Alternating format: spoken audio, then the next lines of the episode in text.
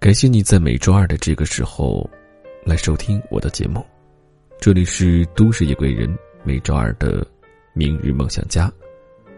本档节目由喜马拉雅和十里铺广播联合制作播出。我是主播叶峰。忍不住想要问一句：那收听叶峰节目的朋友有多少是在像北上广深这样的大城市的？你可以在评论下方来告诉我，你此刻在哪一座城市？那我又想问你，当初来到这座城市的原因是什么呢？那今天节目当中想和你分享的是这样一篇文字。忍不住想，我为什么要来大城市？一个女孩向我提出了一个问题。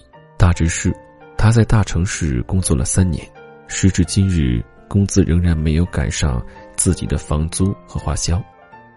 每逢这节假日，自己一个人呆着，又常常觉得孤单。加上父母又催促，与其在大城市受苦，不如回到老家找份工作，在父母眼皮底下，朋友也多些，何必在外面受苦？女孩想给自己找一个留在大城市的理由，但找来找去，又似乎没有找到。关于生活的意义这件事，在女孩身上可以具体为，在大城市工作生活的意义。这种意义有时候，对我们这些漂泊在一线城市的人来说，就是某种支撑，支撑着我们和糟糕的室友合租。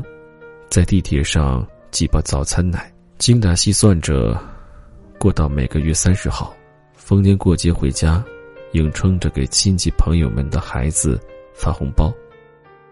被问及在大城市过得怎么样，只能一个劲说好。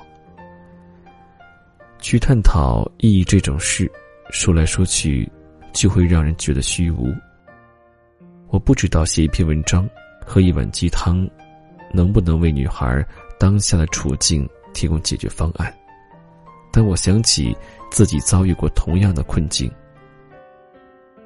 我大学毕业的时候面临两个选择：一是回青岛老家跟父母做生意，父母的生意在本地小有起色，有了基础，就算我做不成一个开疆扩土的大帝，也好歹做个守城之君。我回到家。有车有房，有人照顾，会过得很舒服。另一个则是，我一个人背井离乡去上海，做一份月薪三千块的工作。那里一片未知，几乎没有一个朋友。我年轻气盛，当时是选择离家去远方了，可心中，我心中有一个完整的诗意世界。第一年，心中坦荡荡，凡事都新鲜。少年心境，根本不知道什么叫苦。第二年工资有细微上升，依旧不够花，想要满足一下自己的口腹之欲，先要看看钱包。看着同学们在老家混得越来越好，同龄人这个创业了，那个拿到 A 轮了，这个火了，那个已经爬到需要我仰望的高度了，而自己还在格子间里。低头看稿子，在合租屋里盖着被子想姑娘。周五下班后的黄昏，路上车水马龙，那就是我怀疑人生的时刻。没有人知道我还有多久才能混出头，不说混出头吧，至少先实现经济上的自由吧。我就像一只靠着血气之勇猛闯迷宫的小老鼠。没有上帝视角，分不清哪个拐角是坦途，哪个拐角是死路，只能硬撑着。好在还年轻。第三年，工资再一次微调，对不起，一夜暴富的可能性不存在，收入仍旧没有起色。滚滚红尘和我没关系，我只是大城市里众多寂寞灵魂中的一个。无论从哪个阶层上来说。混到第三年，自己似乎都一无是处。又是一个周五后下班的黄昏，我面对着路上的车水马龙，我动摇了。要不就回家吧。回家多好，至少能在父母打拼半生的基础上开始建筑，说不定用我学到的那些还不知道能不能派上用场的知识，那些这几年在大城市所谓的见识，把家里的生意做得更大一点。到时候，也大叫是个老板。我又想了，你知道我老爱想吗？我来分析一下我回到老家之后的整个人生。我做着我爸喜欢但我不喜欢的生意，每天和机械、装饰材料、不锈钢打交道，和客户讨价还价，去讨要工程款，对我自己的员工负责，给他们更好的福利待遇。空闲时间，我可以继续我自己的爱好。我在办公室里看看书，写写东西。看的书可能很多都是畅销书，写的东西可能大多都是一些牢骚。然后到了年纪，按照男大当婚的规矩，我要开始考虑婚姻大事。朋友圈有限，初恋已经结婚，大学喜欢的女孩远在他乡。那怎么办？自己谈不到合适的，就别怪父母操心了。于是我相亲，动用几乎所有的宗族关系网，包括来推销保险的小张，客户刚刚毕业的女儿，同学婚礼上，同学老婆给介绍的闺蜜。遇到真爱是小概率事情，挑肥拣瘦，亲戚们还会觉得你不靠谱，父母天天又催促。终于有一个还算不错的，一咬牙一跺脚，行啊，那就将就着吧。不管说多喜欢，至少不讨厌。十年后色相没了都一样。然后结了婚，以迅雷不及掩耳之势生了个孩子，然后身体发了福，操持着生意，养活孩子，操心孩子学业。当然心里还是有个远方了，想要写作。但孩子早上要早起上学，晚上要辅导功课，家里有柴米油盐，努力把这些事情办好。男人嘛，还能被这些小事情难倒了？谁也给老婆交完了公粮，觉得自己荷尔蒙越来越少，想要坐在台灯下写点什么，一肚子东西要写，但真下笔了，好像又不知道要写点什么。终于琐碎萦怀，人还是得务实，放弃了，不写了，把自己毕生的梦想寄托在孩子身上。我看到了自己的后半生，不能说惨，甚至可以说已经是不错的生活，但我活得并不开心。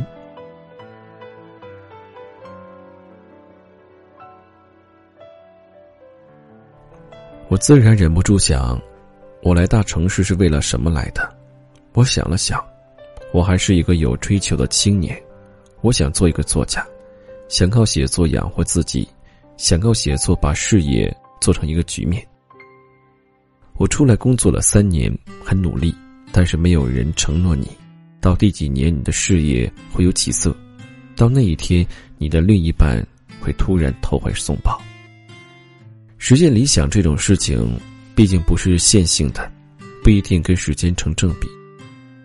西方有句谚语说：“没有一滴雨会认为自己造成了洪水。”这都是一个带着贬义的说法，但我不这么觉得，我反而觉得这样的说法里藏着某种可能性。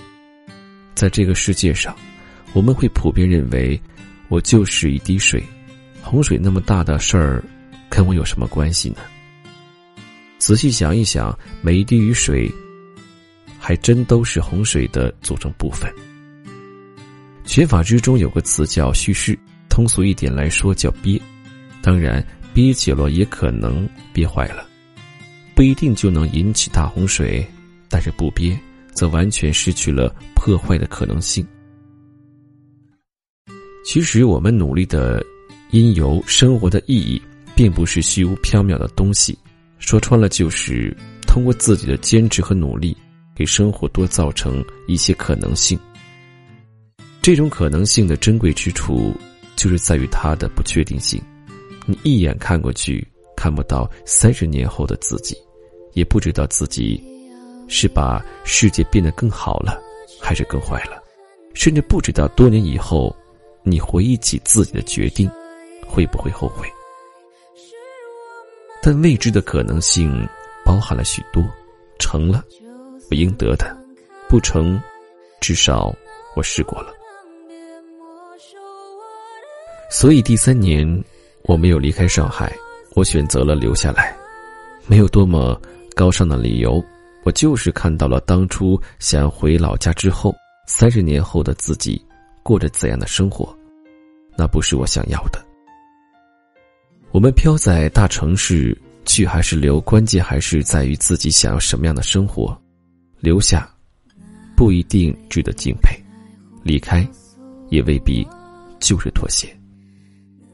做一滴雨，有一滴雨的快乐；做一万分之一的洪水，有做一万分之一洪水的快感。